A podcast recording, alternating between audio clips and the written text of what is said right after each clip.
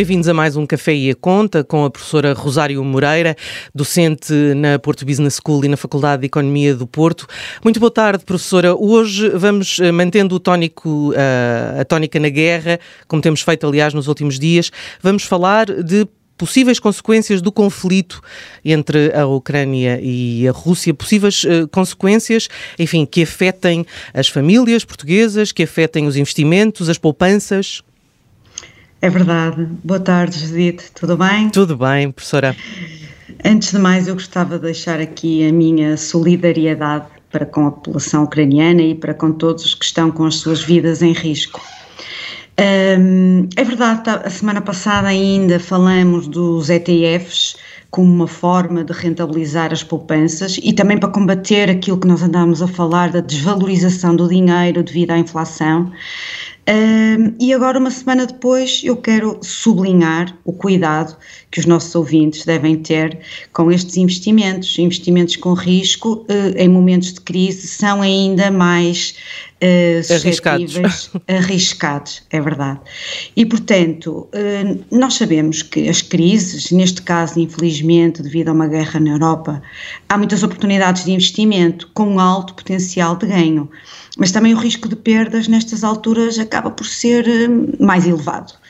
E, portanto, esta instabilidade que nós estamos a viver, instabilidade geopolítica, eh, está a aumentar, como nós ouvimos eh, quase a toda a hora, o preço das commodities, em especial as que estão relacionadas com a energia e as metálicas. E, portanto, os ETFs que nós falamos na semana passada, que seguem o valor da energia, estão a ter uma rentabilidade elevada.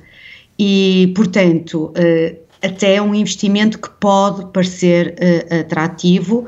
Uh, no entanto, deixo aqui a nota que em tempos de incerteza, um, somente os investidores que, que, tenham conhecimento ou que tenham algum apoio é que, que devem entrar por este, por este tipo de, de investimentos. Portanto, fazer isto sozinho neste momento não é opção?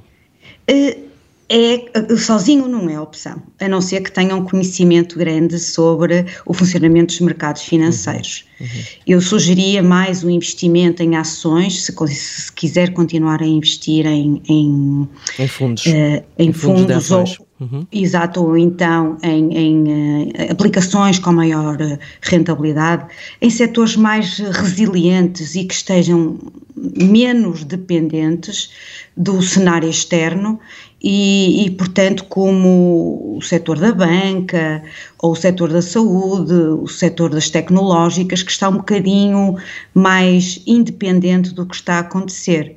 Nós também temos alguns fundos de refúgio, uh, que é onde a maior parte dos investidores se protegem, por exemplo, no franco suíço, no iene ou ainda até no ouro e em metais preciosos hum. ou matérias-primas agrícolas. Uh, professora, em relação uh, ao impacto da guerra na nossa economia, nós temos ouvido muitos uh, especialistas em finanças e, e, em economia alertarem para a instabilidade e a volatilidade dos mercados. Eh, quais serão as consequências mais previsíveis para uma economia que não deixa de ser uma economia periférica como a portuguesa? Pois, neste caso, o facto de sermos de economia periférica até nos vai ou nos está a beneficiar, eh, porque acabamos por estar longe, não temos uma relação muito próxima, ou pelo menos não tão próxima como com eh, Espanha, França, Itália. Portanto, as nossas relações comerciais com a Ucrânia e a Rússia uh, acabam por ser relativamente menos representativas comparado com outros países. Portanto, aqui a estar na periferia acaba por ter menos impacto, mas mesmo assim uh, vai haver um impacto indireto uh, grande, um impacto indireto devido à escalada dos preços da energia. Não é que nós importemos diretamente da Rússia, mas indiretamente vai haver escassez da matéria-prima e por isso mesmo o petróleo e o gás uhum. natural eh, vão ter ver os seus preços a subir. E se alguns dos nossos parceiros comerciais mais importantes, como é o caso da Alemanha, também sofrerem Uh, diretamente com, com o problema de abastecimento de, de, energia, isso também acabará por se refletir uh, nos nossos bolsos, por assim dizer. Sim, vai, vai, acaba por se refletir, porque isto é como um, um castelo de cartas, não é? Uh, em que vai, vão se sentindo as ondas de choque com mais intensidade quanto mais perto nós estivermos dessas economias e o grau de dependência também for maior. Uhum. Portanto, eu diria que temos aqui, uh, Bruno, por via indireta, dois grandes impactos. Um tem a ver com isto que eu acabei de dizer, a escalada dos preços da energia, e também o outro é a turbulência nos mercados financeiros e nos mercados em geral. Uhum. Um, temos ainda então outro efeito uh, uh, que referi há pouco nas finanças pessoais do nosso bolso, precisamente uhum. porque o, vai haver uma desvalorização do dinheiro, há uma escalada de preços, Uh, já havia no pós-pandemia e também pelo facto de haver algum desajustamento da oferta e da procura, e agora com o ataque à Rússia, espera-se uma subida generalizada acima do que estava inicialmente previsto. Portanto, mais, portanto, in, mais inflação mais inflação, o nosso dinheiro vai desvalorizar e eu já nem falo aqui da possível subida da taxa de juro por parte do Banco Central uh, Europeu. Uh, professora, não acha que isso vai ser adiado, essa hipótese que se tinha aventado, não acha que neste momento uh, eu acho que sim. será adiada, claro? Pois. É, eu, eu estive a ouvir um comentário que diziam que isto é mesmo como colocar uh, fogo sobre o combustível, quer dizer, as economias iam explodir. Portanto, eu penso que esta, esta decisão do BCE, é mesmo que a taxa de juro comece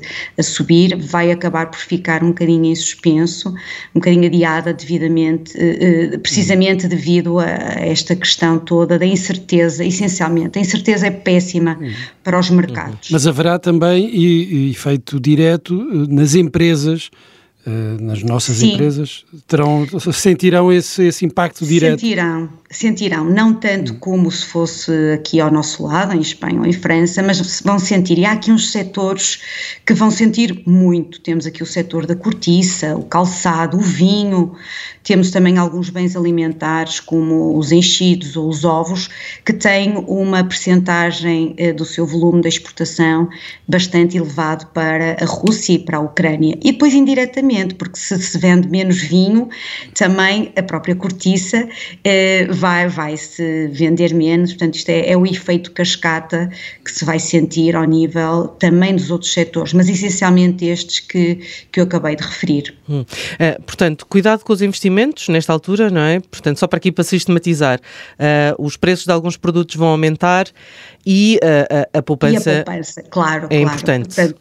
três pontos principais, dois deles já referiste, Juditos, cuidado com os investimentos, o ouvinte deve uh, aconselhar se quiser arriscar ou então colocar em, em, investimentos sem ou quase sem risco. Os preços vão escalar, por isso as famílias devem gerir mais de perto o seu orçamento familiar, ter isto em consideração, porque isto vai acontecer. E depois o terceiro ponto, que é a poupança, acaba por ser um imperativo eh, nestes momentos de incerteza? Onde é que vamos colocar as nossas poupanças? Há muitos produtos financeiros com risco nulo ou quase nulo, um, e, mas o problema é que com a escalada da inflação irá necessariamente haver uma desvalorização das poupanças. Portanto, se nós admitirmos algum risco, então uh, os ETFs da energia, algum tipo de ações mais conservadoras, mas sempre com aconselhamento de especialistas ou do banco, não é? Ou da corretora que eh, eh, com quem trabalha. Sempre uma nota importante uh, a ter em conta num momento como este. Professora, encontramos-nos para a semana para mais um Café e a Conta e, entretanto, uh, estamos uh, disponíveis no site do observador.pt e, claro, nas plataformas de, pod de podcast. até para a semana, professora. Até para a semana. Até para a semana, Judite e Bruno.